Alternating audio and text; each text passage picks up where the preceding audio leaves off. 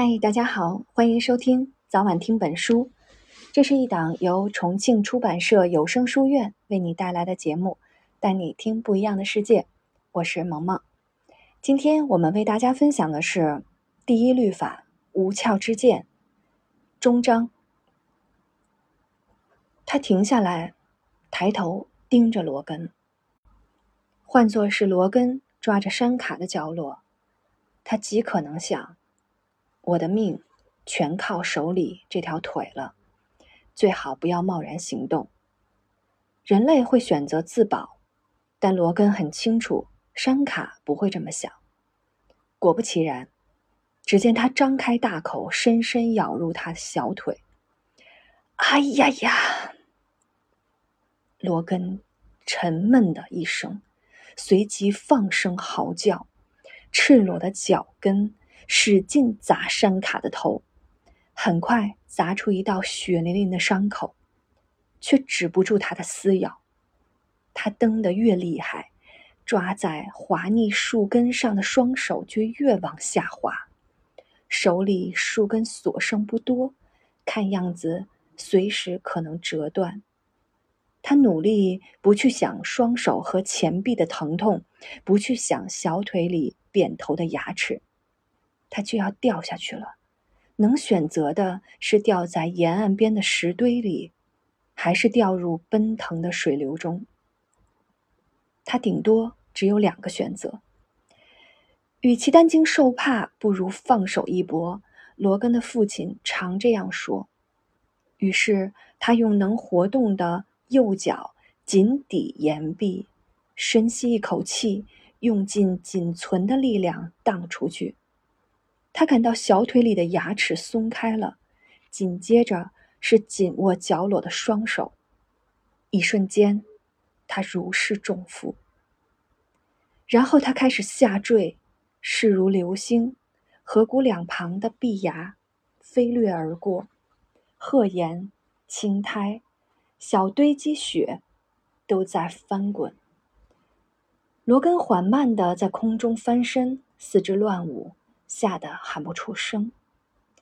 疾风抽打着双眼，撕扯着衣服，屏住了呼吸。他看到大个山卡撞上旁边的岩壁，弹开滚落，粉身碎骨，必死无疑。真是喜闻乐见。但他的满足感一闪即逝。流水扑面而来，像狂奔的公牛冲向他。挤出肺里的空气，驱赶脑海中的意识，将它吞入冰冷的黑暗。耳边河水的冲刷是他最初的知觉，流水冲刷，树叶摩挲，还有奇怪的咔嗒声。罗根睁开一条眼缝，树叶间透出模糊明亮的光线。我死了？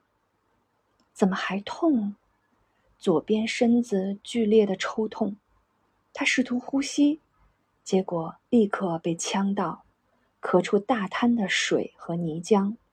他呻吟着，靠双手和膝盖翻身，把身体从河里拖出。他咬紧牙关，猛吸一口气，仰面躺倒在水边的青苔、烂泥和枯枝上。他就这样躺了一会儿。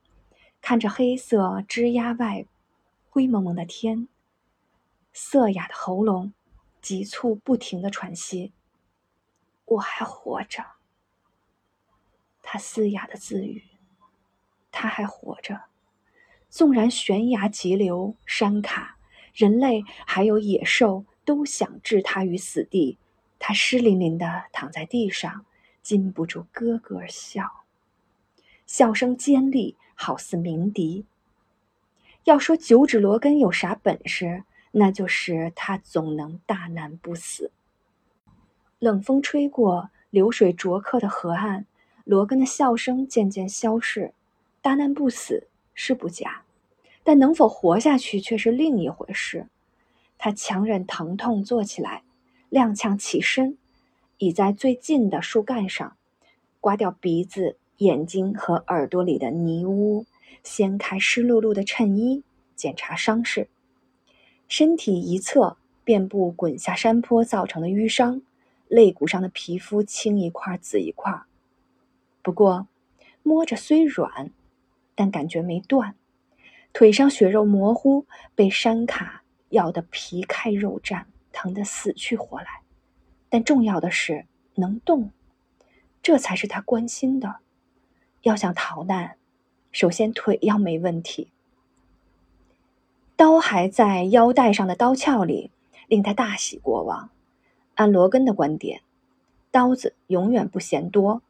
不过，刀是好刀，他的前景却不容乐观。现在他孤身一人，森林里不知有多少扁头，但也不知置身何处。好在可以沿河走，河全向北流，从南方群山流到北方冷海。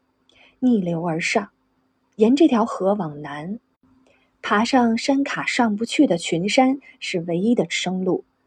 这时节那边一定很冷，冷得要命。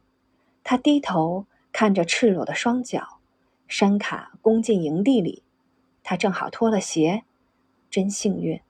现在他脚上满是水泡，外套也落在营地。当时他坐在篝火边。这样子，在群山挨不过一天，甚至没走到山口，就会在寒夜里冻得手脚发黑，半死不活了。假如他没饿死的话，见鬼！他骂了一声。